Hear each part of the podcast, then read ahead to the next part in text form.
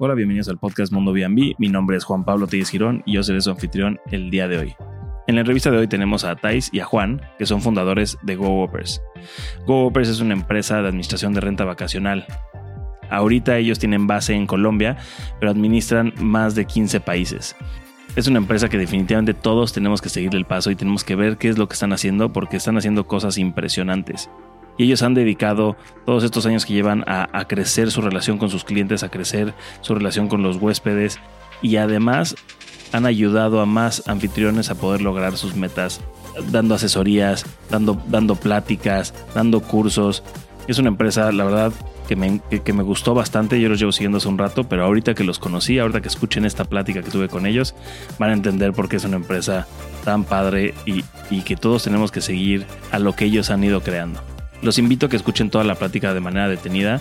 Vamos a platicar el cómo crearon esta empresa, cuáles han sido sus ideales, cómo han ido evolucionando en este mundo de renta vacacional tan cambiante y, cómo han atacado los mercados en diferentes países que son tan diferentes, pero al mismo tiempo es muy parecido a la manera en la que se hace este negocio en todos lados. Nada más cambiarán cosas de regulaciones, un poco temas culturales. Los invito a que escuchen completo este capítulo, sé que les va a gustar. Thais y Juan son personas excelentes y, y, ahora sí que su plática es muy interesante. Todo lo que nos tienen que contar es muy interesante.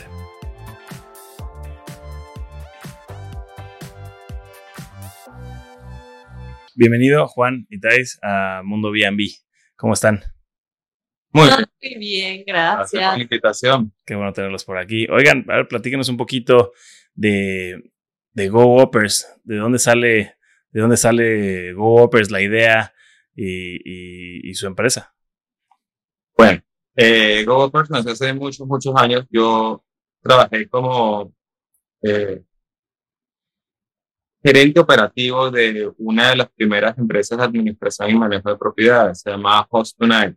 Ya Host Tonight pues no existe desde hace muchos años. En el momento que yo estuve en Host Tonight, pues yo vi mucho, mucho potencial en el, en el modelo de negocio y vi oportunidades en, en expandir más que estar en una ciudad específica. Entonces, yo estuve en Host me separé de Host esperé un tiempo in progress. y comencé. Espera. Sigue, sigue, sigue, sigue. Perdón, eh, perdón. no pasa nada. Y comencé a, a investigar de cómo era el proceso, cómo eran las otras plataformas. Conocí otra que se llamaba Booking, Airbnb, en ese entonces se llamaba HomeAway. Y, la oportunidad de que las propiedades no tenían que estar solo en Airbnb, no podías conformarte con una sola plataforma y no te podías conformar estar en una sola ciudad. Entonces comencé a ofrecer mis servicios en más ciudades, o sea, eliminar las fronteras. Dije, ¿por qué no estar en todo el mundo? Y, y a partir de ese sueño de estar en todo el mundo fue que nació GoGoppers. ¿Cuánto tiempo llevan? Seis años. Seis años. Medio.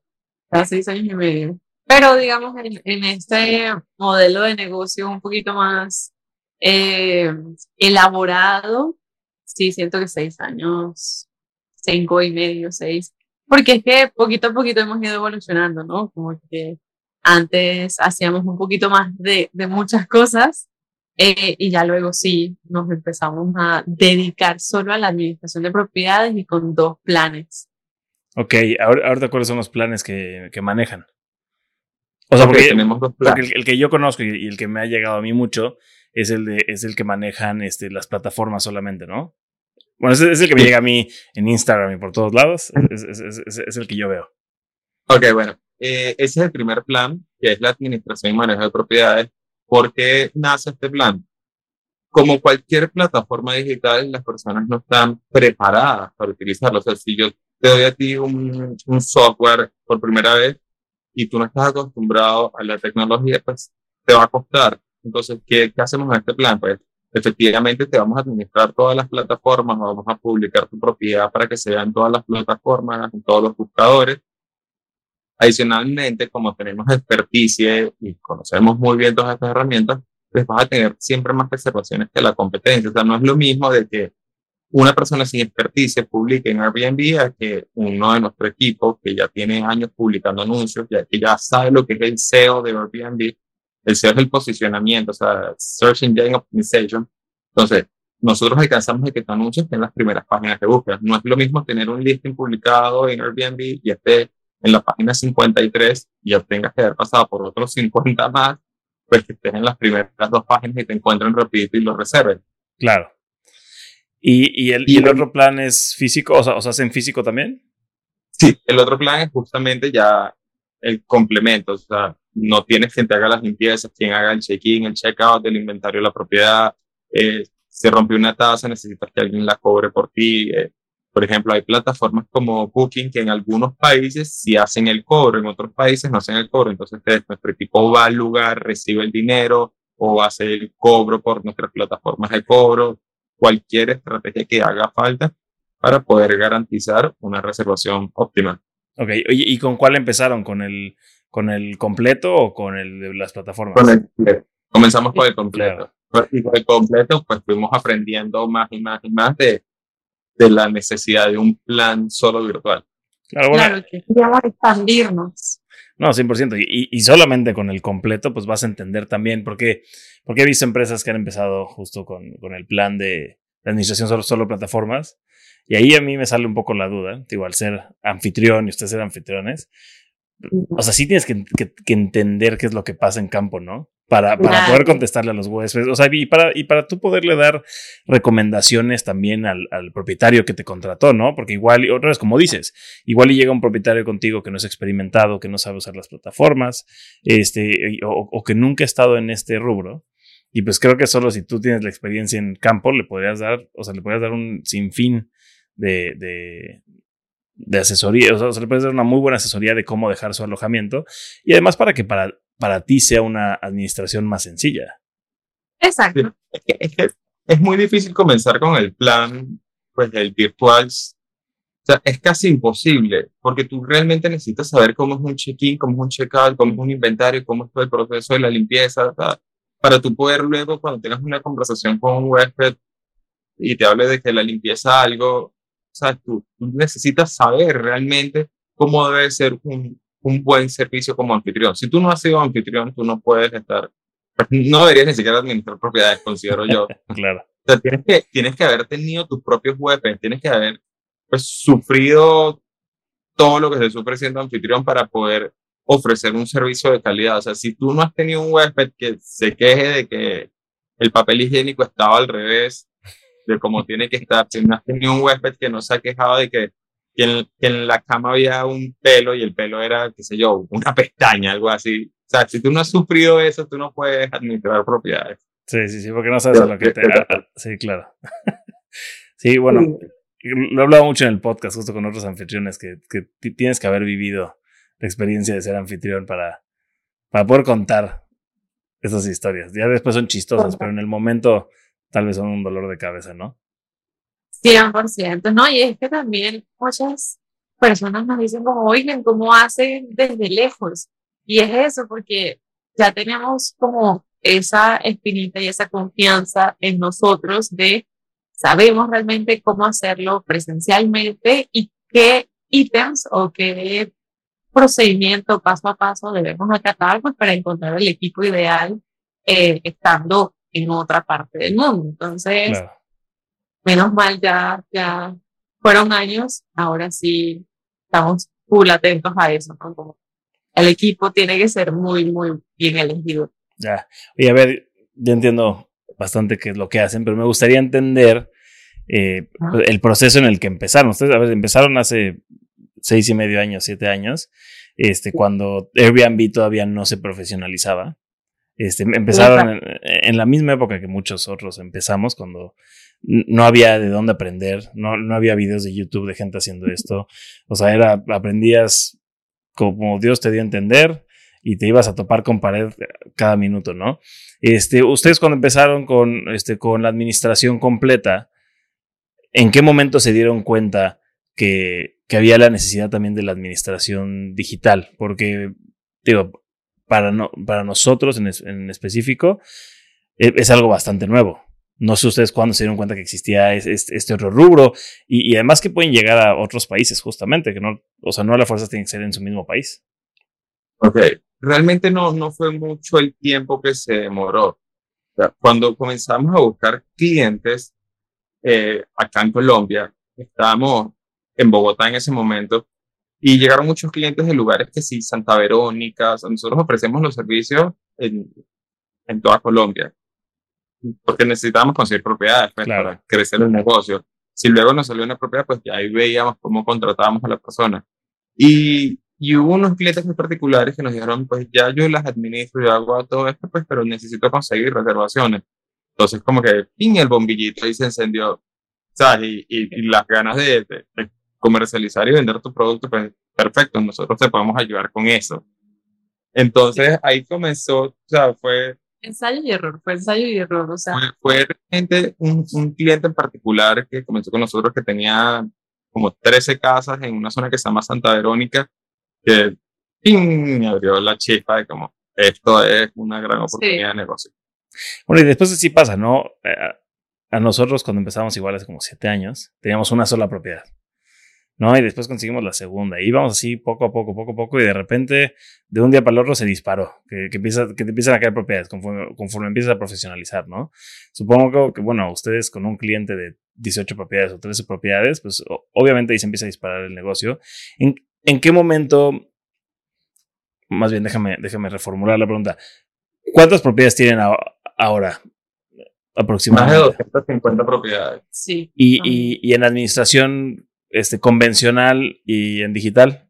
Eso sí, no sacamos, no hemos sacado esa cuenta. Como 50-50. Ok, okay, Puede ser, sí. Es que es, es también relativo porque esa propiedad, digamos, o, o ese, ese cliente muchas veces nos dice, bueno, esta sí necesito que sea virtual o esta que tengo adicional es, es mitad y mitad.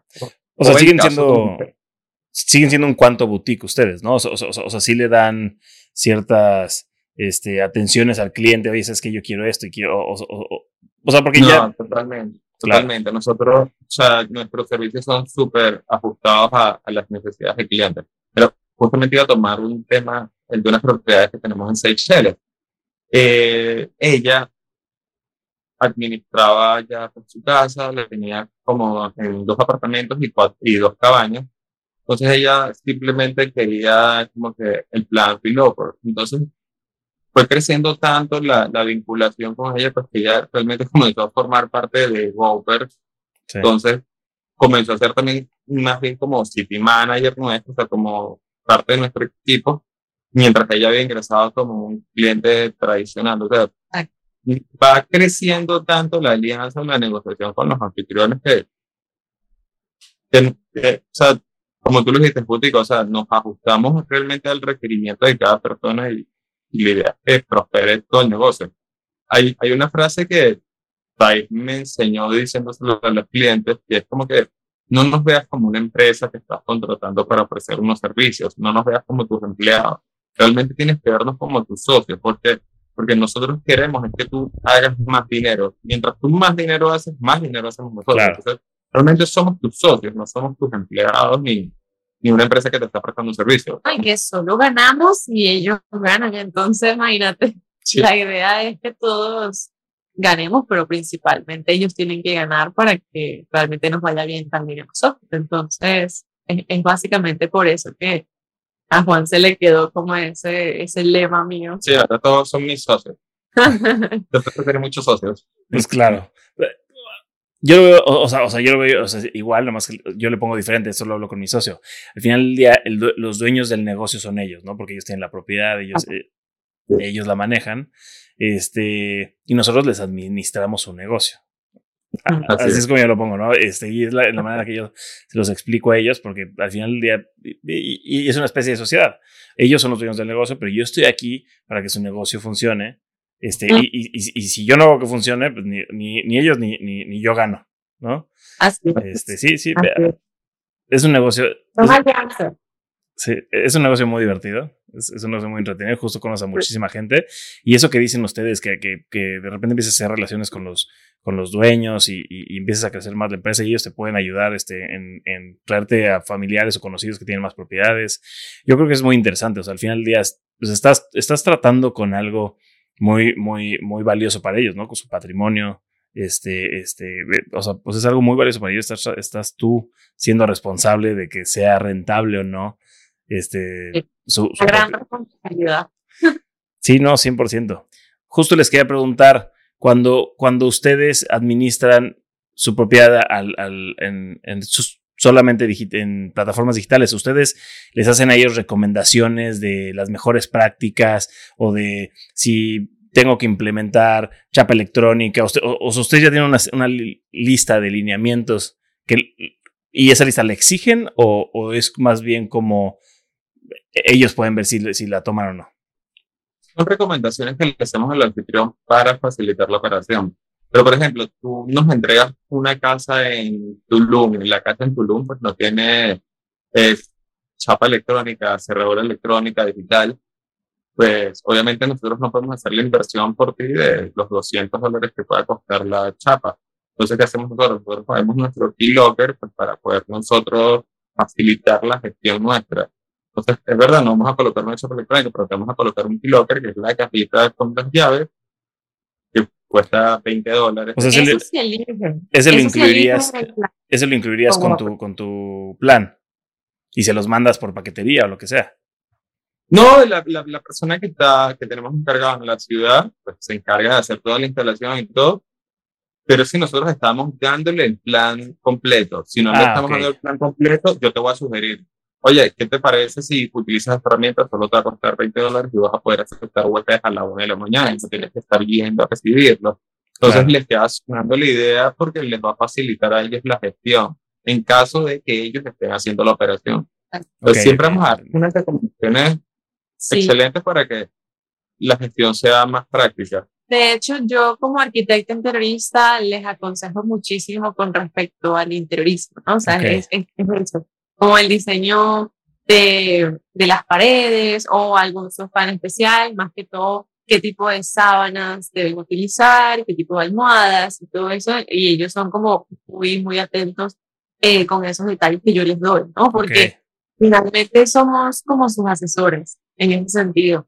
Eh, somos los expertos, siempre nos llaman así, como que, ay, bueno, ustedes los expertos, ¿qué nos recomiendan? Entonces, Finalmente, no importa qué plan elijan, siempre van a tener nuestro apoyo y, pues ahí estamos, no solamente nosotros, sino también nuestro equipo, ¿no? Y, y, y, lo chévere es que todos se capacitan, o sea, la persona que tenga nuestro logotipo y que nos esté representando fue capacitada por nosotros. Claro. Bueno, y es que ustedes ya lo vivieron, justo son expertos porque ya lo vivieron y, y, y, compraron las almohadas que no eran y después compraron las almohadas que sí eran, ¿no? O sea, al final del día es, o sea, fue de prueba y error, ¿no? Este, y, bueno, justo, justo quería, se, se me olvidó preguntarles, de, o sea, ¿por qué entraron al mundo de la renta vacacional? Tío, tú ya dijiste que eres arquitecta, eres colega. Este, este, nos, yo empecé en la, renta, en la renta vacacional como arquitecto y fue mi, fue, fue mi gancho. Yo les decía a mis clientes, oye, ¿sabes qué? Dame, mira, esto, esto, todo, todo por tu propia en Airbnb, todavía no existía, ni, le decíamos renta vacacional, tú vas a poner tu propia en Airbnb. Yo soy arquitecto y te la voy a regresar igual o mejor que como me la diste, ¿no? Porque yo como arquitecto conozco de mantenimiento, conozco de X, eh, X cosas, ¿no? Entonces, eh, esa fue la razón como la, como la que yo y mi socio entramos. Y pues usted, o, sea, ustedes, ahorita me recordaste que dijiste que eras arquitecta, que les quería preguntar eso, ¿cómo, cómo decidieron entrar al mundo de la renta vacacional? Pues como te mencioné antes, mira, la primera empresa, una de las primeras empresas, ella se ganó cuatro, ¿cómo se llama? Los Summit. ¿Sabes? Lo, lo, lo, como el 500, se, ganó el 500 Startup de México, se ganó otro. ¿Los, dos trabajaron ahí, en, la misma empresa? No, solo yo, ah. solo yo. Yo trabajé en esa empresa, pues fue una de las primeras, una de las pioneras en la administración. Cuando yo ingresé ya tenía como dos o tres años en esa empresa, o sea, casi que nació Airbnb y nació esa empresa, después más Hostunet. Entonces ahí yo descubrí este modelo de negocio. Okay, Justamente eh, la persona que me involucró ahí en esa empresa eh, era un primo, pues es un primo, disculpa, es un primo y ahí pues, aprendí todo lo que se tenía que aprender. Airbnb. Bueno, no todo, obviamente cuando intenté formalizar la empresa, yo por mi cuenta, había cositas que yo no sabía, pequeños detalles que costaron mucho, mucho, mucho dinero, pero al cabo de año y medio, me interesé. Claro, ok, ok. Entonces, entonces sí, sí vamos bien por el buen camino de, de, que por ahí empezaron la empresa. Yo, a ver, yo me acuerdo de esa empresa. Cuando nosotros empezamos, estaban en Colombia, en Ciudad de México, Los Ángeles. Yo me acuerdo de ellos. Esa misma. Sí, no, no, yo me, yo me acuerdo perfecto de ellos. Seguramente en, en algún momento yo, yo, les escribí correos, o sea, hablamos porque no había empresas de eso. Tío, ni cuando yo empecé hace siete años, había muy pocas aquí en, en Latinoamérica este, y que fuera y que hablaran español, o sea, o sea, que las empresas fueran fundadas por latinos. Yo me acuerdo que en algún punto les escribimos este, para ver si hacemos algo en Cancún, porque nosotros empezamos aquí en Cancún. Ahí yo me acuerdo perfecto. Y otra vez, es, hablando de esa época en la que había muy poco de esto, y ahorita hay cada vez más. Y, y los profesionales cada vez empiezan a ser mucho más profesionales, ¿no? Empezamos, como ustedes, al final empiezan a ofrecer cada vez servicios más profesionales, tienen equipos en todos lados, este, y, y tienen ciertos lineamientos que, que o exigen o, o, o recomiendan. Así es. Pues, y justo retomando ese punto, en el tema de las recomendaciones, yo les hago esta pregunta porque justo he tratado últimamente con muchas empresas que ofrecen este servicio, que es el que más me interesa ahorita, ¿no? El, el, el del servicio de, de, administración de plataformas digitales.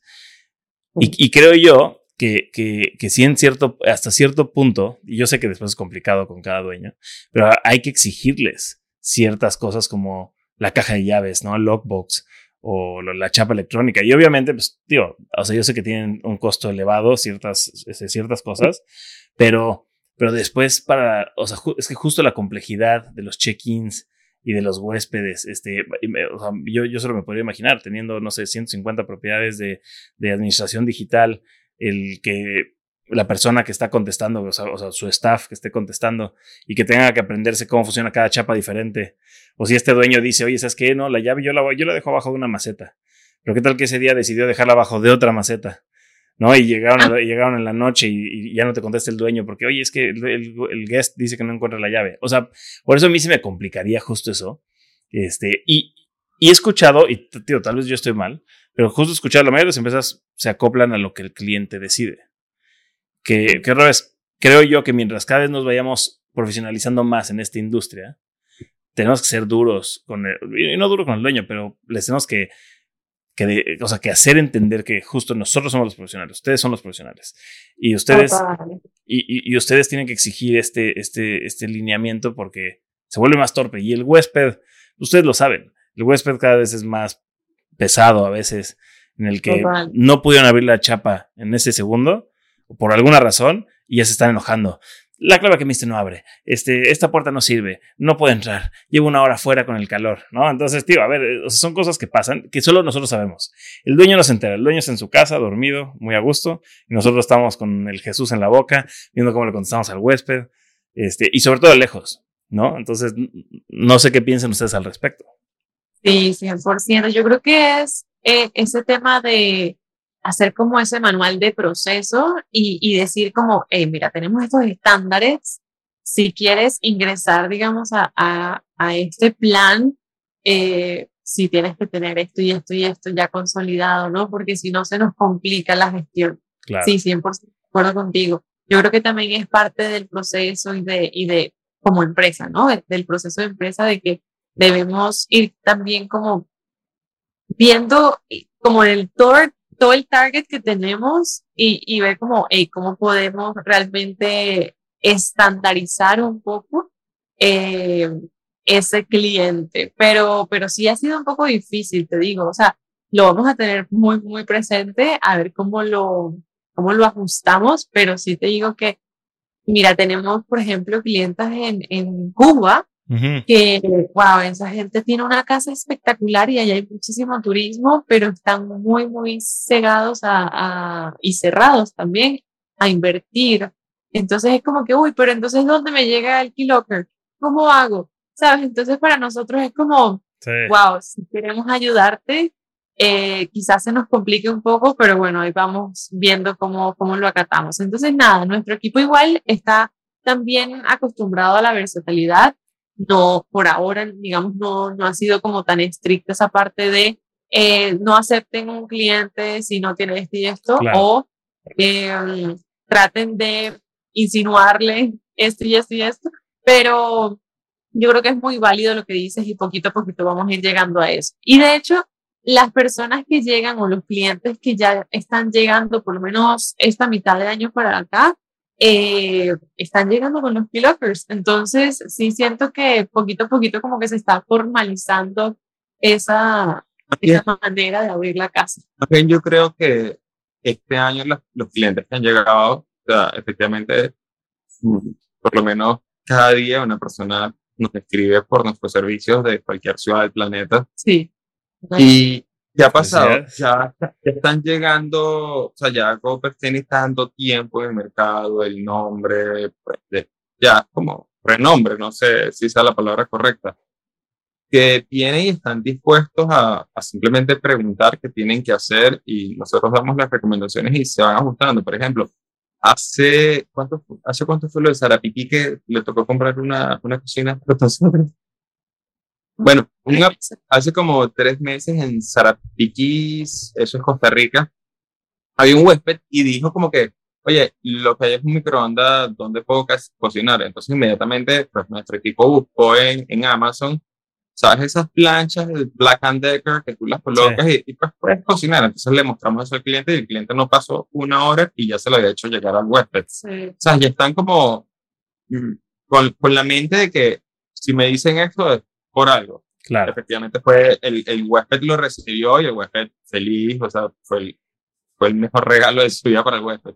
O, por ejemplo, ayer, ayer en Cartagena, un apartamento, el huésped ingresó y nosotros tenemos que no te, o sea, el anuncio, le apagamos el aire acondicionado, le desactivamos la opción de aire acondicionado, porque los últimos dos técnicos que habían ido no servía, que había que cambiarlo, qué tal, y obviamente no vamos a cerrar un anuncio, o sea, simplemente desactivamos, no hay aire acondicionado, y el que reserve, no hay aire acondicionado, hay solo ventilador. Estaba dispuesto a El que reserve, porque ya, no Claro. hay aire. Sí, sí, sí, Cartagena 100%. caliente, Cartagena ventilador, ¿no? sí, Claro, caliente igual. claro. Entonces el huésped llegó y se comenzó a quejar del aire acondicionado, que no, mucho calor, que qué hago, y que, pero amigo, no hay aire. Y el anuncio lo hizo muy claramente.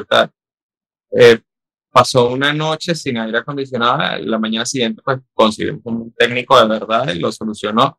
Y, el punto es que el anfitrión está dispuesto a invertir en lo que hay que invertir con tal de que el huésped se sienta bien y, y ofrecer un buen servicio. O sea, ahorita en Airbnb todo se basa en que tú te ganes las cinco estrellas. Claro. O sea, tú no, no te puedes conformar con cuatro estrellas. Las cuatro estrellas ya no. Ya duele. Oye, ya no, ¿por qué ya- no me dejaron una opción, porque subir de cuatro estrellas a cinco estrellas es Sí. difícil. Bueno, ya es imposible, ya, o sea, llega un punto en el que no, por más que quieras subir, ya tu promedio es muy difícil de subirlo, ¿no? Sí. Pero justo lo interesante que tienen ustedes, y por eso les hacía la, el- el- la observación, ustedes, o sea, al final del día ustedes sí siguen o- ofreciendo un servicio boutique, este, como, co- como muchos lo hacemos, este, y creo que es justo antes de dar un, un, un- brinco a, a ya haya un servicio más corporativo como lo sería Bacasa o todas esas empresas en la que Sí. todo es repetitivo. Llegas con nosotros, estos son los lineamientos, este, y te, y te acoplas. Y si no, ni modo, no entras con nosotros, porque ellos ya lo tienen como, son como relojito suizo. ¿no? Pero, pero usted- o sea, justo lo que ustedes tienen, y, y- y es muy interesante porque muchos clientes prefieren eso. Habrá clientes que dicen, ¿sabes qué? Se lo voy a dar esta empresa, no me quiero enterar de nada, quiero que me entreguen mis reportes a fin de mes y no quiero saber nada. Y sé que está seguro porque es una empresa transnacional que, que tío, ya t- cotiza en bolsa, lo que sea. Pero el, el servicio boutique justo, este, lo que funciona y, y que a nosotros nos ha pasado y yo me he dado cuenta es justo que es el cliente pues, que quiere estar más enterado, que quiere sentirse parte de la familia de, de, de, de Go Whoppers, ¿no? Este, quiere saber que su, que su propiedad va a estar cuidada por, por dos personas que tienen cara, no una empresa Claro. sin cara, ¿no? Este, Sí, exactamente. entonces justo- es justo interesante, pero pues también te, te vas hacia, hacia el otro lado de que pues, los tienes que atender más, este, tienes que escuchar sus exigencias, este, oye, que es que esa foto que subieron no me gustó. A ver si no la pueden cambiar, ¿no? Este, o, cosas, o cosas de ese tipo, ¿no? Que, oye, es que me lo metí a ver el anuncio y, y, y, y no lo vi en el mapa, ¿no? O, o- o justo cosas de, de esas, ¿no? Que, que es muy chistoso, pero, pero es padre porque, tío, son parte de, de- de la familia y, y están cuidando, velando por su propiedad, ¿no? Entonces yo, yo creo que, tío, ese servicio boutique es muy interesante porque hay un mercado enorme que, que, que quieren que los atiendan de esa manera. Y sabes qué es lo interesante? Que ahora hay personas mayores que se están interesando en el tema de Airbnb, pues porque tienen ya su propiedad, ¿no? y, y nos ha causado mucha, mucha risa porque sí tenemos varios eh, de, tercera edad que obviamente nos contratan para hacer toda la gestión virtual eh, y no entienden la plataforma, pero sí entienden, digamos, como, bueno, el tema de, de, eh, que son perfeccionistas como en su personal de limpieza, hacen un muy buen check-in, muy buen check-out. Ellos se bandean muy bien, eh, se mueven muy bien con tema presencial y por eso nos dejan en la parte virtual. Pero como que sí, sí, sí o sí están enterados de lo que nosotros hacemos en la plataforma y sí se descargaron Airbnb, todo lo chévere. Y de repente es como que, oye, pero ¿qué pasó aquí? ¿Por qué dice tres huéspedes y dicen cinco huéspedes, pero ahora se cambió el precio, pero este precio era diferente y ahora es como que, tranquilo, cada, cada huésped tiene un costo extra, no te preocupes, vas a ganar más. Ah, sí, sí, ya lo, ya, ya lo verifiqué, ya lo rectifiqué, tienes toda la razón nos pasa un montón como de que no entiendas muchas cosas de lo que pasa en la, en la plataforma, pero es, parte, ¿no? Parte de lo que quiero como darles a entender que están en confianza, que están con alguien que es profesional en ese sentido también y estén tranquilos de que todo va a funcionar. Claro. Bueno, eso justo está padre y qué, y qué impresionante que con la cantidad de propiedades que tengan sigan haciendo ese tipo de servicio, ¿no? Este, o sea, supongo que ya tiene un equipo más grande y, y, tal vez ustedes no ven todas las llamadas con los clientes, o tal vez sí, igual y no duermen, pero... Mira que ya nosotros delegamos bastante con nuestros city managers y nuestros city managers obviamente siempre nos están como reportando cosas y, y estamos enterados de todo, eh, o casi todo, la verdad, pero sí, sí nos gusta dar la cara, o sea, sí nos gusta como estar presente todavía. Digamos que somos jóvenes y quizás no es por eso que no nos queremos eh, desligar eh, del negocio, o perdón, desligar. Desligar, perdón. Desligar del negocio, sino más bien disfrutar el proceso de GoPers. No, es como nuestro hijo que está casi cumpliendo los 18 y está llegando a la universidad, pero pero como que no, pero que sí, espérate un momento, sigue almorzando en la casa, eh, ven con tu novia tranquilo que tú puedes, es como que... No, no, no solo eso, sabes que GoPers mm, el año pasado y los años anteriores yo lo, yo lo llevaba más o menos como a casa, en el sentido de que yo no mostraba mi cara, ni la de o sea... Sin pandemia fue como que... Pero hubo un momento en el cual Thais comenzó a tomar más el marketing y cómo se vendía la empresa y dijo, tenemos que salir nosotros, porque la gente sabe quién es Juan Carlos y no tiene ni idea quién es Gober. Entonces, bueno, tocará y comenzó a salir en las fotos en las redes sociales y todo eso, pero lo, lo, lo, lo hicimos como que las personas se dieran cuenta de que había una cara detrás de la casita. Exacto. Efectivamente, luego cuando las personas agendan una llamada con nosotros y pum, nos vengan nosotros dicen lo máximo, o sea, no me imaginé que sería con ustedes la, la primera llamada. Sí. Y, y, eso les da como satisfacción de que le está hablando, realmente, disculpa la frase, pero que está hablando con el dueño del circo y no con los payasos. No, no, 100%. Sin que nadie se sienta ofendido del equipo, sin que nadie se sienta ofendido pero es una frase muy común que se utiliza acá en Colombia, en Venezuela, en los países latinos. Pues, yo, no había, yo no había escuchado, pero, qué bueno que lo dices. Obviamente, o, sea, entiendo perfecto. A ver, y, y, justo creo que se los decía yo antes del podcast. O sea, el, la idea de escuchar quién está detrás. O sea, otra vez, digo, no estoy diciendo que las empresas gigantes no sean, o sea, no, no sea válido su, su, modelo. Al final del día, por eso son del tamaño que son. Pero justo este, este servicio boutique pues es, mucho más padre saber quién está detrás. ¿A quién le voy a dar otra vez mi patrimonio? Porque tendrán clientes que, justo tendrán clientes que son desarrolladores y que deben y que tendrán 20 propiedades. Y ya para ellos es mucho más sencillo entregarle las llaves de tu propiedad a, otra persona, ¿no? Pero esa, o sea, justo esa pareja que dices de, este, mayores de edad, que te entreguen las llaves de su departamento para que hagas, para que lo rentes y se lo rentes a extraños, pues es un proceso muy difícil. O sea, entregar tu propiedad a alguien más que te costó tanto trabajo pagarla, que tal vez sacaste un crédito, o sea, este, y todavía ni la acabas de pagar, dársela a alguien más es muy difícil. Entonces, que ustedes, que, que, que justo GoGopers tenga cara es, muy valioso, ¿no? Y que sigan dando la cara a sus clientes y platicando con ellos. Es muy interesante porque, que querramos o no, la renta vacacional sigue siendo tabú para mucha gente, ¿no? Lo primero que piensan que, voy a, que voy a poner mi propiedad en Airbnb es, ay, claro, y van a llegar de fiesta, me la van a destruir, este, me van a romper mis cuadros, me van a, o sea, va a ser un relajo, ¿no? Y creo que es nuestro trabajo, y seguramente ustedes lo hacen muy bien, el, el explicarles por qué no y por qué su propiedad se va a mantener y por qué su propiedad va a estar en excelentes condiciones. Este, porque, pero tú y yo, ustedes y yo lo sabemos. Pero la persona que tiene su departamento, su casa, pues no, no lo sabe. Eh, las personas tienen mucho miedo, de verdad que tienen mucho miedo de, de que hayan a ingresar personas que no hay un contrato, de que no los conozcan, de que de salirse de la renta tradicional. Y ustedes todo lo manejan, obviamente, tienen sus contratos, tienen o sea, documentos todo en orden y, y, o sea... Sí, los contratos son más que todo para los anfitriones, o sea, nosotros no tenemos ni siquiera un contrato como tal, sino una, unos términos y condiciones que deben aceptar los clientes al momento de aceptar nuestros servicios.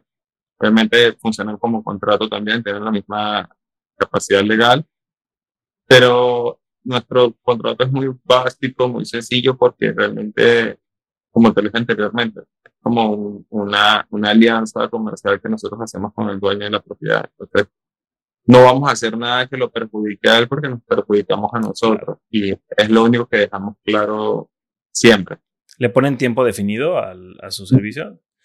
Eh, eso me gusta también. he escuchado de algunas empresas que tienen, este, que, que, firman por un año mínimo. Este, a mí no me gusta. Eso, eso no me gusta. Yo siento que este negocio si, si estás dando un buen servicio, se van a quedar contigo el resto de la vida. Si, estás, dando un mal servicio, que te lo digan. Y si se van, se van. ¿No? Sí, y mira también al revés, ¿no? Que, que sea también importante para nosotros que nos sintamos bien con ese propietario, porque a veces eh, hay una delgada línea que cruzan y decimos, no, no, no, no, no es lo que nosotros queremos, no es lo que GoPers está hecho para esto. Claro. Eh, no nos partimos las pompas para, para lo que está sucediendo hoy. Entonces preferimos decir, mira, muchísimas gracias por todo, por tu confianza, de verdad fue genial, pero de verdad debemos llegar hasta acá, no, no, no podemos seguir. Y sin ningún problema, o sea, no hay ningún contrato, de, o sea, si hay contrato, pero no con una cláusula de permanencia, y finalmente para nosotros es también muy sano. Y siempre lo hemos manejado así y muchísima gente nos ha criticado nos ha dicho como que, ¿qué? ¿Por qué? Y, y si trabajan cinco meses y todavía la inversión no, no la han recuperado, ¿cómo van a hacer? Que no sé qué. Y mira, yo de verdad también soy muy de energías. Cuando las cosas fluyen, fluyen muy bien. Si las cosas no están fluyendo, es mejor dejarlas ir. Porque sí, o sea, es, de verdad mucho más sano para, para la, la empresa. Entonces, bueno, sí, quizás eh, también en algún momento, quizás no, en estos seis años nos ha funcionado súper bien y de hecho tenemos clientes que son eh, parte pues de todo el crecimiento de GoWalkers y, y, y, casi como que dicen, wow, de verdad que ahora los veo en todos lados. Entonces, están en todos lados. clientes que se han mantenido por eso, porque están en confianza. Además es un gran gancho, o sea, justo cuando tú le ofreces al cliente, dices que, este, porque muchas veces el cliente ya te pregunta, ¿y de cuánto tiempo es el contrato? Todos. Sí. Entonces es un gran gancho el que, no, con nosotros te puedes ir si te puedes ir mañana si quieres, no pasa nada. Si no te gusta el servicio, no pasa nada. Y, y, después regresan, no, no sé si les ha pasado que hacen todo el trabajo de que, oye, esto es lo que necesitas, no sé qué, y sabes que, no, sabes que lo voy a manejar yo, o lo va a hacer un amigo. Y de repente al mes, dos meses regresan de que, oye, no aguantamos. No me ha pasado. Eh, o sea, yo, yo, creo que lo están haciendo muy bien y yo creo que justo este, este modelo de, de pues que no es un, un, modelo de guerrilla, que, que, sea cero agresivo, cero, cero, este, o sea, con, con, ese tipo de obligaciones, yo creo que lo están haciendo este, muy bien. 100%, 100%. Y, mira que nuestro contrato no es de esos de, wow, 16 páginas, 20 páginas, no, es muy sencillo, muy concreto, es muy fácil de leer, eh, es, de verdad masticable, no es de esos que tienen palabras intrínsecas por ahí como que ¿qué? ¿Qué quiso decir? Tengo que traducirlo a mi propio lenguaje porque Claro. no entiendo esa palabra técnica. Pero sí, no, no, de verdad que lo hacemos muy, muy práctico. Sí, justo la palabra que dicen, términos y condiciones, ¿no? O sea, hasta es, es mucho más, se siente más suave, ¿no? Vamos a firmar los términos y Sí, condiciones. total. sí. Oye, ¿y, y, y ya en cuántas, en cuántos países están ahorita actualmente? 17 la última vez que lo conté. Órale. Ahorita justo eh, el último país que abrimos, no sé, De Uruguay. Uruguay. Ya. eh, eh, No no, sé, Uruguay, Argentina, Colombia. Perú, Perú, Salvador, Perú. eh, Salvador. ¿Ah? En El Salva- Salvador no tenemos. No. En El Salvador Bienvenido a los Salvador. en Ecuador tampoco. Eh, Justamente hace como dos días nos inscribió un city manager, o sea, un- una persona que quiere ser city manager de nosotros para empezar a, a, a moverse en Ecuador. Y esta semana que viene vamos a tener una, una entrevista con él a ver qué tal y luego lo capacitamos. Pero me parece interesante que ya la gente está pidiendo como, hey, quiero ser parte, sí, quiero Claro. ser parte. Y, y lo interesante es que nosotros no, más bien los incentivamos a que estén con nosotros por comisiones y no por algo fijo para que ellos de verdad se motiven a conseguir más, ¿no? Que, Claro. que, ese, que ese valor siempre vaya creciendo según su, su, también su capacidad de tiempo, su capacidad de, de conseguir negocios, de contactos y bueno, ahí van. Ya. ¿Qué, qué cañón? Di- dieci- 18 países, qué impresión. Este, y, y en Europa tienen, en Asia. Y en Asia, bueno, En, en Asia estuvimos en, ¿cómo se llama? Indonesia, En Indonesia. ¿cómo se llama? la? Es súper cool. Bali, En Bali, Indonesia. ya. Eh, estuvimos ahí como un año. Ahorita tenemos una city manager allá, pues está como comenzando con nosotros, está Sí. en un vaivén porque ya todavía no se ha estabilizado en Bali. sí, Entonces está yendo para España, luego para Bali, entonces hasta que ella no se quede completo Claro. Bali, pues no podemos retomar los servicios al 100% allá. sí. Pero digamos que en África, Seychelles, Ok. eh, Y por el monte Fuji, eso se llama. Ay, se me olvidó el nombre de la ciudad. Bueno, no es tan ciudad. Pero cer- cerquita del monte Fuji.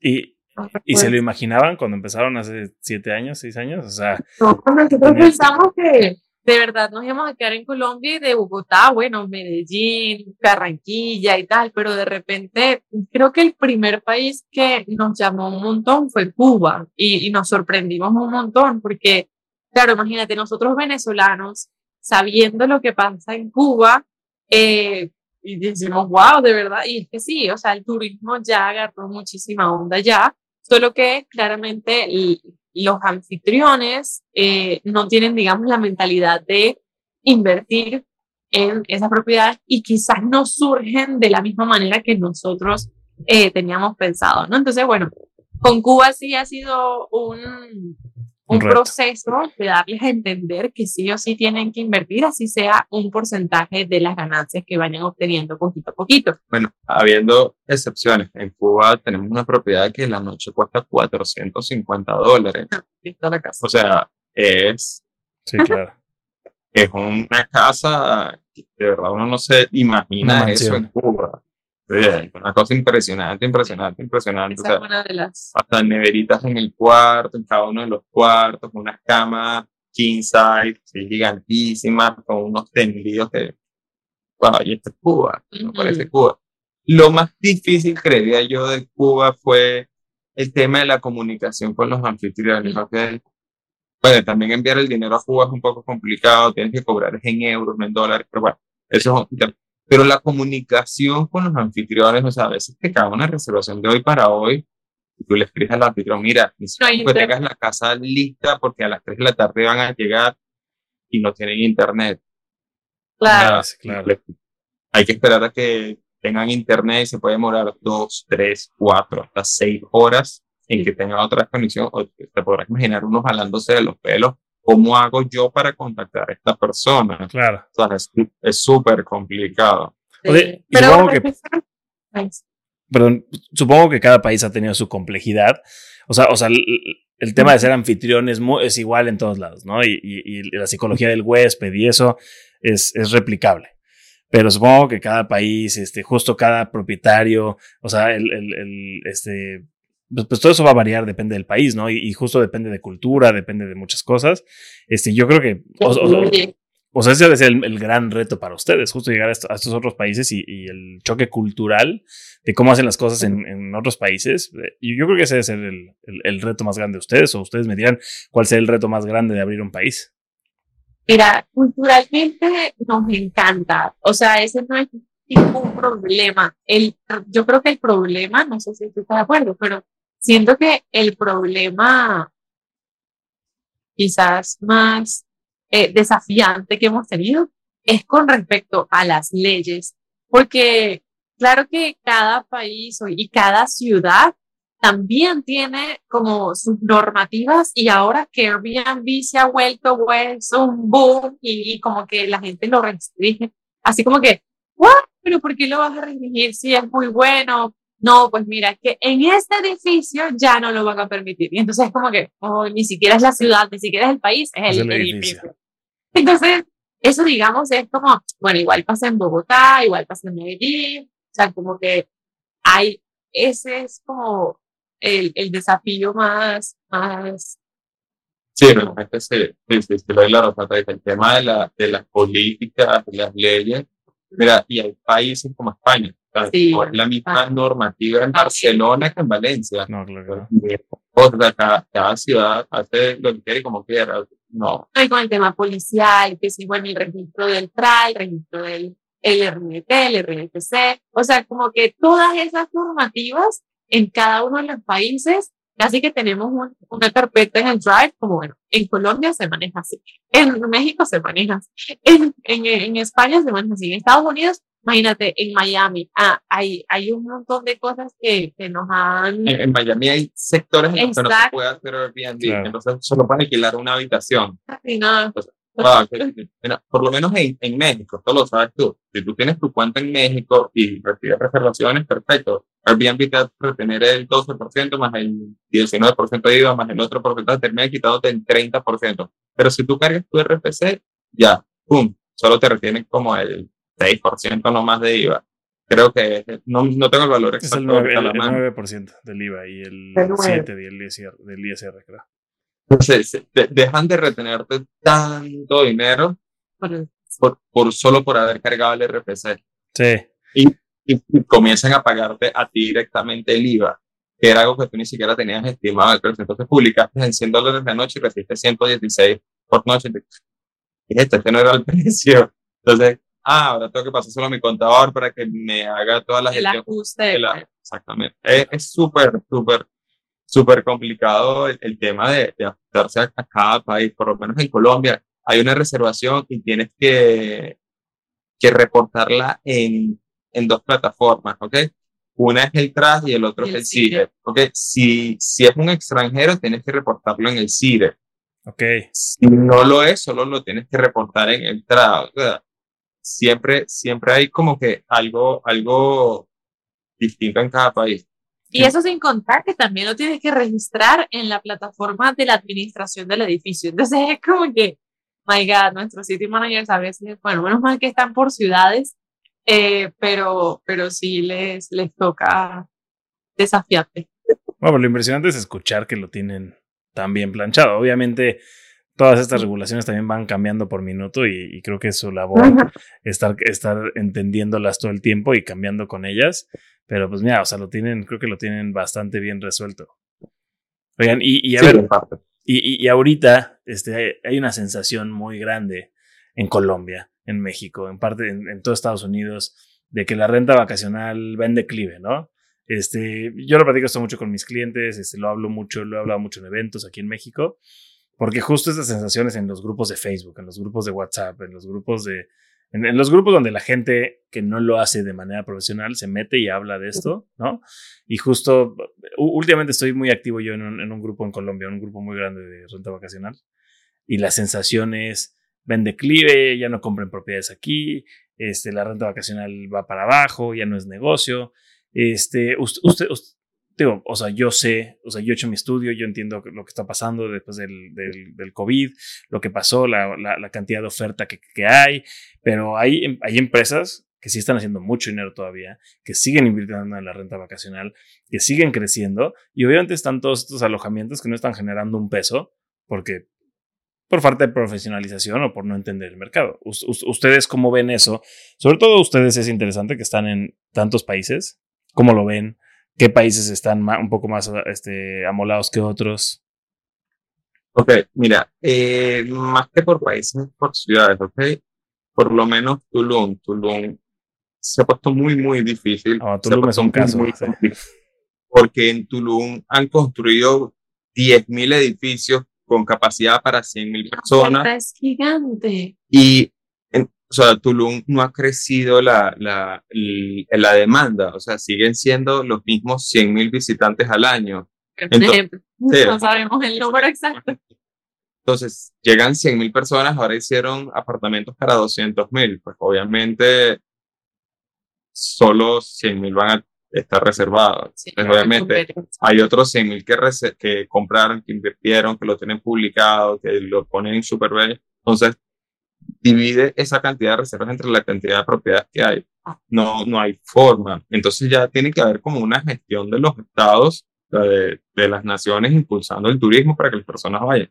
Ya no, ya no importa lo que tú hagas en tu propiedad, la experiencia que tú, tú alcances a ofrecer, porque igual no, no se va a reservar. O sea, pongamos, tú tienes una propiedad en Tulum y estás, estabas acostumbrado a rentarla en 90, 120 dólares ahí en promedio.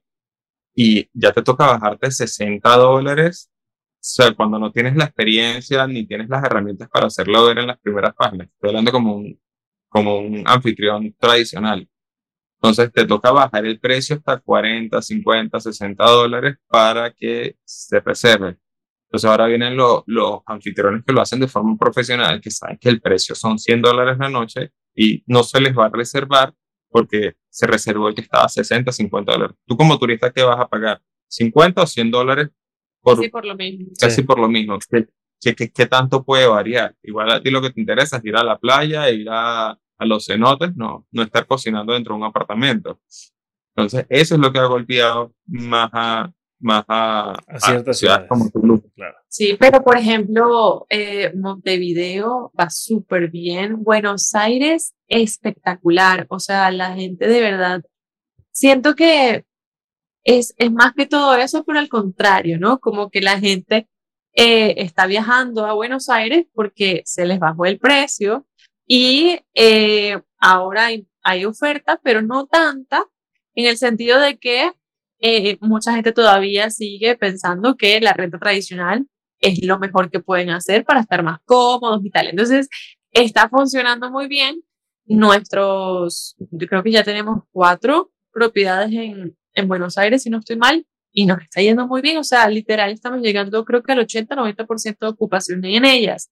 Y Montevideo también está muy bien. Creo que es como el mismo caso, ¿no? Tienen ese mismo. Buenos Aires fue muy curioso porque hace como un mes publicamos una propiedad de ¿sabes? Cuando haces el, proceso de la publicación, pues haces los primeros cinco o seis pasos de ah, el, precio tal, ¿sabes? El precio base. Sí, nuestro equipo estaba ajustando. O sea, no había, le dimos a publicar, perfecto, y tú sabes que lo publiques, después te vas al listing y comienzas a hacer las modificaciones completas del listing. O sea, nos pasamos al listing a hacer las modificaciones completas del listing. Ni siquiera nos habíamos puesto como anfitriones en ninguna cuenta de GoOffer. O sea, no habíamos llegado a esa pestaña ni siquiera. Ya teníamos tres consultas. O sea, te lo juro, en menos de 10 minutos publicaba el anuncio, ya habían tres consultas. Una locura. ¿Y de qué es esto? Normalmente Airbnb te da 24 horas para poner el anuncio online. Sí, como para aparecer bien. Sí.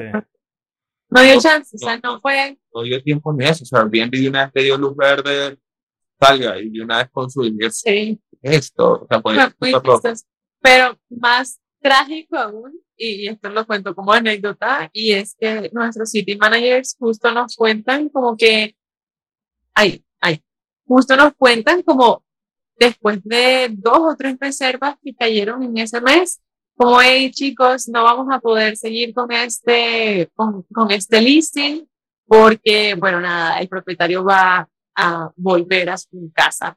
Y fue como que, o sea, la mina de oro, imagínate. Sí, claro. La. Pero bueno, to- todavía tiene reservaciones y, y es- efectivamente tiene que cumplir con el compromiso de esas Sí. reservaciones. O sea, sí tenemos una, unos términos y condiciones en los cuales si hay una reservación se tiene que cumplir, Claro. porque obviamente está, está, está nuestro nombre detrás de esa reservación. Entonces, Sí, no, 100%. no, no, no, ahí sí no podemos hacer nada, porque ya no es, no es como que estás obligado a estar con nosotros, no, estás obligado a recibir los huéspedes, no Sí. se importa más nada, pero recíbelos. Sí, 100%. Oye, no, a ver, o sea, o sea, qué impresión justo eso que dicen de, de, de ciudades que explotaron, ¿no? A ver, Tulum en su momento fue eso, este, y por mala administración del gobierno eh, eh, lo dejaron explotar de más. Este, pero, pero, a ver, o sea, justo yo les preguntaba hace rato que si están en El Salvador, porque he estado yo revisando mucho el mercado del Salvador, he estado hablando con gente del Salvador y justo, y justo me dicen, ahorita la renta vacacional en El Salvador es una locura. Y, y voy- y tal vez voy a mentir, pero si mal no recuerdo me dijeron que hay como 3.000 propiedades en todo El Salvador. No, o sea, 3.000 propiedades, digo, o sea, aquí en Tulum hay 11.000 y tantas, ¿sabes? O sea, me, me llamó mucho la atención, pero me dice, a ver, o sea, están construyendo para renta vacacional por todos lados, ¿no? Entonces, justo son, o sea, o sea, al final del día sí hay mercado para esto y, no te tienes que salir de tu país, justo ahí, ahí en tu mismo país hay 20 ciudades seguramente que, que la renta vacacional está, está subiendo, está bajando y, y bueno, y, en- en todos lados el mercado sube y baja. Digo, Tulum, cuando yo hablo de Tulum es un, es un mercado, es, es, es- es otra cosa por aparte. Este, lo que pasó en Tulum, digo, fue, fue una locura porque ninguna otra ciudad ha pasado lo que pasó en Tulum. O sea, No, Y- Tulum es un caso. y siguen desarrollando como locos y siguen vendiendo. La gente sigue comprando. Sí. Con la mentira del retorno anual de sus propiedades y, y después cuando llegan con administradores, seguramente no sé si les ha pasado a ustedes, como, pero llegan con administradores como yo, de que, oye, es que este, aquí- esta es mi propiedad y me dijeron a mí, los que me lo vendieron, que se podía rentar en tanto y que va a re- recibir tanto al año y es, perdón, perdón. Perdón, pero no, perdón, pero tu propiedad se va a rentar en tanto y vas a recibir tanto al año si- y si bien te va, si no pasa nada más. ¿No? Entonces, Exacto. pero- pero- Si pero- tienes buenos, buenos reviews. Sí, pero son casos, de- o sea, son casos en específico, yo creo. Yo, yo creo que la mayoría de las ciudades, otra vez, quitando regulaciones como pasa en Barcelona, como pasa en Miami, como pasa ahorita que pasó en San Bernardino, en, en, en, California, que ya lo cancelaron. No, o, sea, o, sea, o sea, digo, es, un, es una industria nueva. Lleva mucho tiempo la renta vacacional, pero en realidad como, como se está haciendo ahorita, la manera en la que se está, se está haciendo ahorita, en el grado que se está haciendo ahorita, es nuevo. ¿no? Y el crecimiento que empresas, a ver, empresas como la de ustedes que están en 18 países, pues algo nuevo, ¿no? Y este, este grado de profesionalización. Entonces, Sí. este, pues mira, nosotros en México estamos pasando justo por eso, por las, por las normativas, sobre todo aquí en Quintana Roo. Activamente, nosotros estamos activamente trabajando en, en trabajar con nuestro gobierno para ver cómo, se van a, hacer- cómo van a ser estas regulaciones, que no sean de castigo, que sean, que sean proactivas con nosotros. Este, pero sí, sí, un poco estamos a la merced de, de- de estas regulaciones y lo único que podemos hacer es como ustedes, que, que me, me impresiona lo que han hecho, pues adaptarse, adaptarse a cada ciudad, a cada país. Este, y, y es una locura. O sea, sí, sí, sí merece este aplausos lo que, lo que han logrado con, o sea, con, con eso. A mí me cuesta trabajo con cuatro ciudades. Aquí aquí en México no me puedo imaginar la cantidad de ciudades que tienen ustedes. Y es que no, no, la verdad es que son, no solamente es el tiempo, sino también la dedicación y, y cómo también nos apoyamos mucho en el equipo. O sea, no te voy a mentir, yo, yo creo que esta camisa nos las ponemos también en representación de nuestra gente. O sea, no, no, no seríamos nada sin ellos. Y como hemos crecido y como ellos nos han recomendado, como ellos nos han referenciado, eh, no, o sea, hemos crecido gracias también a ellos. Claro. No, Realmente la- la- y las bases de este negocio es el equipo. Los city managers, bueno, hasta, hasta mi hijo ya ingresó en el equipo. sí. O sea, tiene 16 años y ya dice, yo, yo este nombre lo inventó de operador. Para mi hijo es operador. Está buenísimo el nombre, está padre. Bueno, Sí. te hace querer pertenecer a la playera, ¿no? O sea, justo está padre eso. Eso está muy padre. Sí. Y pues es una locura Sí, todo lo que han logrado. Somos operadores, pero superiores. Esa es la idea. Como que no, no superiores porque seamos superiores a otros, sino superiores porque nosotros mismos somos nuestra propia competencia, básicamente, y debemos ser siempre ejemplos de nosotros mismos, como éramos antes y ahora cómo lo, lo vamos a superar y cómo podemos ser siempre mejores. Entonces, creo que el tema de operador, y de hecho tenemos un, grupo de Telegram abierto para mucha gente, apenas somos poquitos porque realmente eh, no lo hemos promocionado tanto, pero eh, sí me parece cool que cualquier operador se sienta un operador, porque básicamente es eso, ¿no? Como que cómo nos podemos nutrir y cómo podemos ser mucho mejor cada vez más. Porque siento que hay demasiada gente queriendo ser administradora de propiedades, pero se basan como en lo mismo y no, no buscan como ese diferenciador, cómo podrían ser mejor y destacarse, ¿no? Entonces tratamos siempre como de, hey, no, esto hay que ser lo mejor. Y no importa, sí, de hecho ya tenemos eh, 16 o 17 city managers eh, y de, hecho tenemos varios en la misma ciudad. Por ejemplo, en, en Bogotá tenemos tres, eh, en Buenos Aires tenemos dos y así, o sea, como que hay, hay, hay gente que, que se, se posiciona en varias ciudades porque son muy grandes y de hecho no, no, no tienen como competencia entre ellos, sino más bien se apoyan entre city managers de la misma ciudad. Entonces es muy chévere que, que cada uno vuelva como a, ese, a, a, esa creación de por qué no hacemos esto mejor. Claro. En, la profesión mejorada. Pues sí, pues sí me lo puedo imaginar. Me lo puedo imaginar que en ciudades tan grandes como Ciudad de México necesiten a muchas personas. Oye, y, y, y, y, cómo se ve el panorama de GoOpers en los próximos años? ¿Tienen ya metas fijas? Este, ¿Cuántas ciudades, cuántos países más? Bueno, mira que de hecho no, no pensamos en países, sino en, en propiedades. Eh, para nosotros, y de hecho te iba a comentar, nosotros ni siquiera tenemos un estándar como de solo aceptamos propiedades que se vendan por más de 100 dólares la noche. No, es como que si tú quieres poner tu casa a valer eh, y tienes como, bueno, nada, una parte de estudio, es muy modesto, no sé qué, y si nos permites, te podemos hacer la remodelación, te podemos mejorar un montón el look and feel de, de la propiedad y ya luego lo ponemos. Y de hecho nosotros hacemos las fotografías, va nuestro equipo, todo, todo, y lo hace muy bonito. Eh, y ahí sí lo ponemos a valer, ¿no? Pero, pero de hecho no, no buscamos ni siquiera como queremos 500 propiedades de solamente una categoría. de hecho, nuestra meta es llegar al 2024 con 500 propiedades. Entonces, bueno, vamos, de hecho, creo que son más de 260, pero de verdad te mentimos, eh, porque sí sabemos que son más, pero no tenemos el número exacto. Esta semana, de hecho, han entrado un montón y no hemos actualizado la base de datos, pero, pero sí, si llegamos, perfecto. Si no llegamos, yo en particular, no sé tu amor, pero yo me siento supremamente orgullosa porque siento que hemos llegado hasta más lejos de la cantidad de propiedades. Ha sido la gente que ha venido como a representarnos y, y a estar también como en forma de, como con ganas de, de, de aprender de nosotros. O sea, nosotros también damos mentorías, damos asesorías y, y mucha gente que no tiene su propiedad con nosotros, con Goopers, pero sí está acatando nuestros tips, nuestras recomendaciones y mes a mes nos pide más y más asesorías. Entonces es muy, muy enriquecedor eso, ¿no? Como que no, ya, ya no importa el número, sino cómo nos sentimos también por dentro. no, además aprendes tú, o sea, aprenden ustedes también.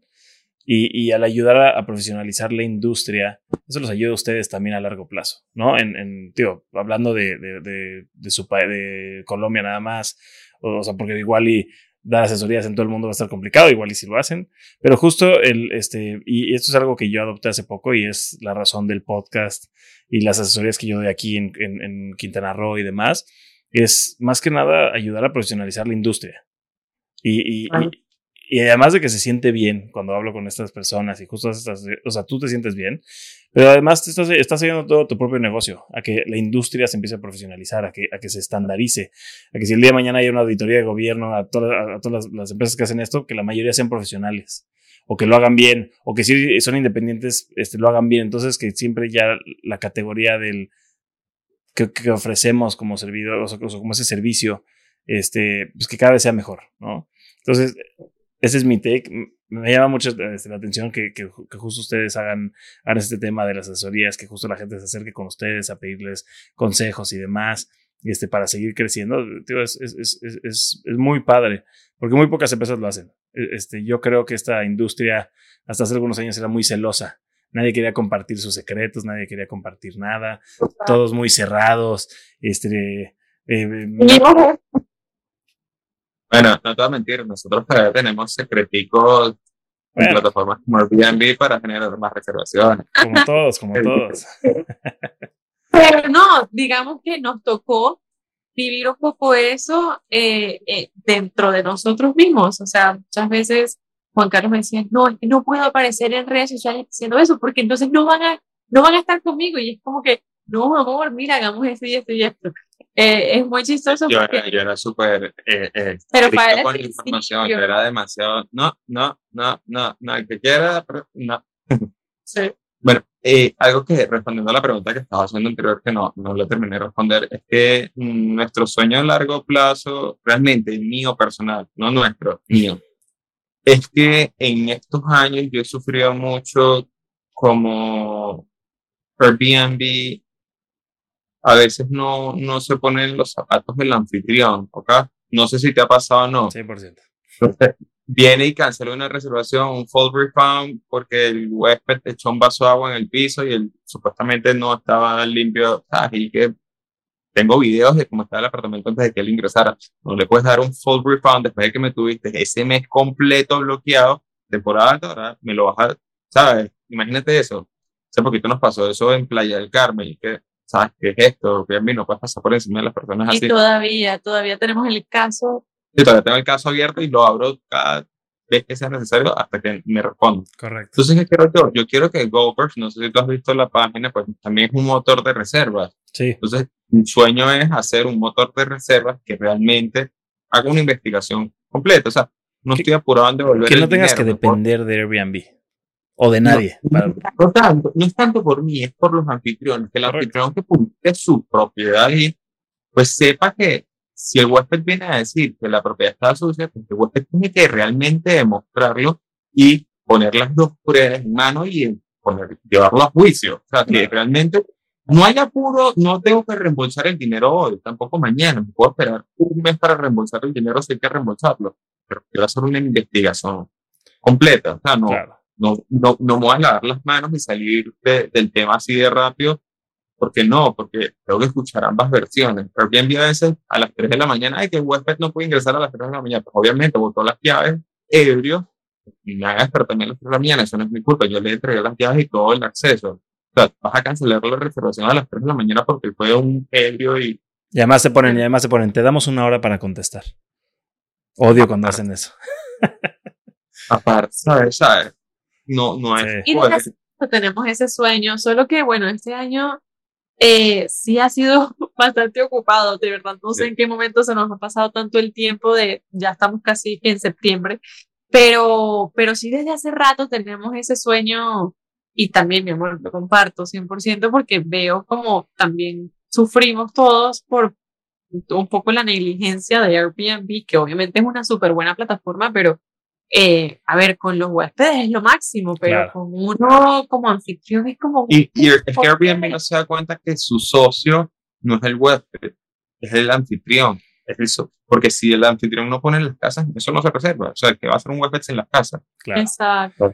Yo creo que el, la, la, herramienta primordial de Airbnb es el anfitrión. 100%. Es que el que pone 100 mil dólares en esa página para que lleguen huéspedes. O sea, es el que realmente pone dinero, el huésped que paga 100, 200, 400 dólares es una reserva. Pero el anfitrión es el que pone, ¿sabes? El, el, billete grueso, una casa de 100, 200 mil dólares que Mira, No, y fíjate con refunds, eh, no son justos. O sea, No. muchas veces se vuelve complicadísimo. Nos, ha- nos han contado, gracias a Dios, hasta ahora no nos han robado cosas tan importantes, pero sí nos han, nos han contado que así les roban toda la casa y solo les devuelven que sí, 9 mil, 8 mil dólares, depende de lo que puedas demostrar. Y de resto, o sea, literal que no tienen más nada en la casa. Y, y es como que, ¿cómo vas a deber solamente 8 mil dólares? Sí, literal, esto Sí. vale 30 mil. Sí, sí. Y sí supuestamente tienen un- una, una capacidad de ¿cuántos, cuántos millones? Un millón de dólares, está. ¿no? Un millón de dólares, imagínate. Sí, no, no, supuestamente la tuvieron dos millones. Pero al final del día, o sea, al final del día, y eso yo siempre se lo digo a mis clientes, es un seguro y van a hacer lo posible para no pagarte. O sea, cuando ellos anuncian Ajá. eso de un millón de dólares, yo le digo a mis clientes, a ver, o sea, al final del día es una empresa de seguros y la empresa de seguros va a hacer lo posible para no pagarte. O sea, la que está No, pero- detrás. Claro, claro, no, pero el air cover, pues ya, ya he hecho un poquito de seguimiento todo el tema. Y el air cover, tú haces un cobro de 300 dólares. Ah, perfecto, listo. Airbnb te lo paga las 24 horas. Un listo. Lo bueno, las 24 horas después de las primeras 72, Sí. pues, exacto, y. Pum, te lo paga, perfecto. Pero no es que te lo paga el seguro, no. Es que Airbnb te paga el dinero y después Airbnb está detrás del huésped y le dice al huésped, mira, en, en tres semanas te vamos a cobrar esto. Y se lo cobran al huésped. Ok. O sea, no es que a la tarjeta de crédito le cobran lo que había que pasar. O sea, ellos simplemente van a hacer un intermediario para cobrarle luego al, al huésped. No Ya. es que lo pagan seguro. Claro. No. Ya, sí, sí, al final del día, sí, lo que pasa detrás de Airbnb, digo, es, es- es Sí. una, es una locura. Y sí, nosotros ahorita estamos un poquito a la merced de lo que ellos deciden. Por eso, qué bueno que están haciendo su plataforma. Este, y, y- y yo creo, y yo creo que se lleva un poquito la renta vacacional.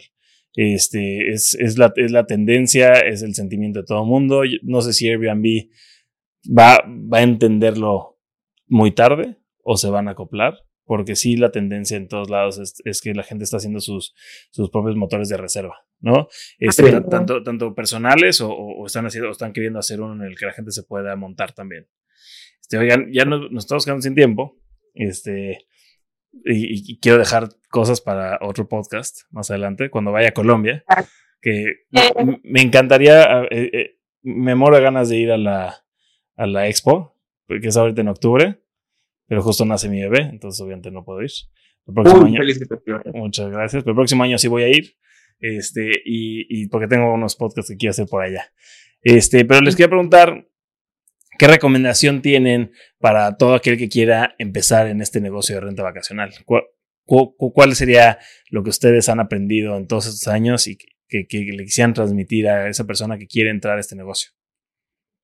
Ok, yo, yo digo que primero tienen que conocer las herramientas que van a utilizar para publicar el anuncio, ver cuántas competencias tendrán, ok, no, no es que te hagan, vas a ir a Tulum y vas a decir, wow, aquí hay muchos apartamentos, qué bonito, aquí, aquí sí puedo conseguir bastantes huéspedes, no, realmente puedes conseguir más huéspedes en, en ciudades que tú ni te lo imaginas, entonces tienes que buscar un lugar estratégico que realmente se vaya a reservar. Mira, en el caso de Bogotá, tenemos un cliente que tiene un apartamento al norte de Bogotá, lejísimos del centro, que es lo más popular, lejísimos del 85, que es lo más también Comercial. fan, comercial, las discotecas, los restaurantes, o sea, está en el norte, por la calle 160, donde nadie se imaginaría que alguien se podría hospedar y se la pasa lleno. ¿Por qué se la pasa lleno? Bueno, porque al frente tiene el oncológico nuevo que hicieron en Colombia y a tres calles atrás tiene la cardioinfantil, que es una de las clínicas más importantes. Adicionalmente a eso, a cuatro calles está el terminal de transporte, entonces todas las personas que llegan en autobús desde el, por el norte, pues buscan por esa zona. Y tiene universidades cerca. Entonces, se la pasa lleno, se la pasa lleno. Hay, hay otros que están en la Candelaria, que es lo más turístico de Bogotá, y ni la mitad del mes lleno. claro, Ya. Entonces, tienes que evaluar muy bien la zona. cómo puedes vender tus habitaciones. O sea, qué, qué herramientas tienes cerca, o sea, que, cómo se va a llamar el anuncio, por qué se va a llamar así, por qué se va a reservar tu anuncio. Exacto, No, no creas que porque compres un apartamento en Orlando se va a llenar. Exacto. Bueno, esa es tu recomendación. Mi recomendación sería que a ver, bueno, hay dos tipos de administradores, ¿no? El coanfitrión o el administrador propietario que va a estar solito, ¿no? Entonces, bueno, yo para el coanfitrión, eh, en este caso yo le, le daría como tip que escoja muy bien sus clientes. Eso sí me parece fundamental, que tenga muy claro su, su buyer persona y entienda con quién quiere trabajar y se imagine trabajando con esa persona y que interiorice realmente eh, como su cliente preferido y que ojalá todos vengan como con ese, eh, con, sí, como con esas medidas, porque mm, de hecho muchas, muchos city managers también se vuelven como eh, agentes inmobiliarios y, y dicen, no, es que este cliente y el otro y que no, porque eh, me faltó el respeto y esto solamente me está diciendo que debo hacer como si fuese yo una empleada, que no sé qué. Entonces, yo a esas personas las vuelvo aquí, venga para atrás, un pasito para atrás para coger impulso, venga y vamos a escoger muy bien eh, quién quieres tú eh, tener como cliente, porque es supremamente clave. Entonces, bueno, para ese, para el anfitrión, yo de verdad les recomiendo escojan su cliente.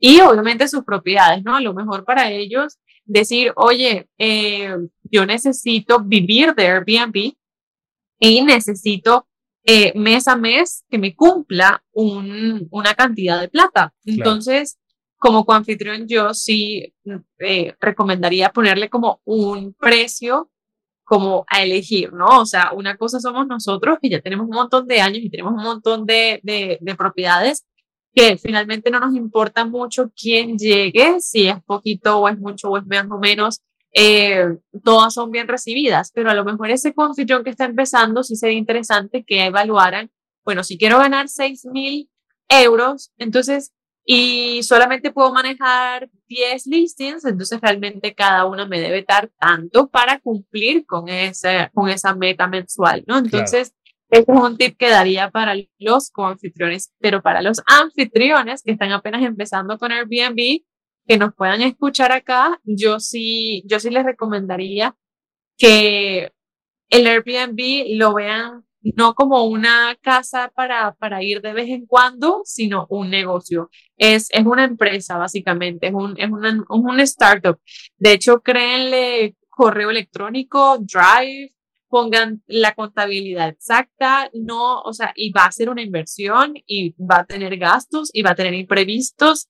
O sea, es literal formar un startup. Un Airbnb no es como que, ay, bueno, me sobra una casa por ahí, vamos a ver qué tal. Y, ah, bueno, mi, mi, le debo, no sé, 50 mil pesitos diarios a mi tía que la estaba por allá cuidando y ya. No, no, no, es algo bien estructurado y que se tiene que hacer bien hecho desde el principio porque no, las cosas no, no, no terminan saliendo bien.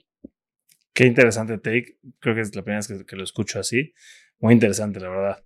Este, creo, que, creo que justo todos los, los tips que han dado, lo que nos han platicado este, y, todo esto que comentan va a ser muy valioso para, para, para anfitriones nuevos, para co-hosts.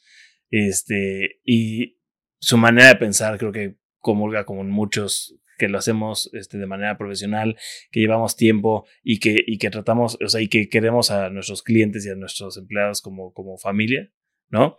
Este, creo, que, o sea, ya ahorita conociéndolos ustedes más con todas estas preguntas, creo que este, puedo decir que son una empresa que me gusta mucho. Este, ah, gracias. Y, la, y, la, verdad que lo que han logrado e, es, impresionante. La verdad que sí, muchas felicidades con lo que han logrado. Seguramente sí van a llegar a esas 500 propiedades. Este, y, y, ojalá se cumplan todas sus metas. Yo los voy, a, los voy a estar siguiendo desde el primer anuncio que me llegó, me siguen llegando más y ahí, ahí voy siguiendo todo lo que hacen. Este, porque sí son un, yo creo que sí son un modelo a seguir. Este, y qué bueno que ustedes tengan las puertas abiertas para que la gente aprenda y pueda crecer también ellos mismos, ¿no? Entonces, ahora sí que muchas felicidades con lo que han logrado.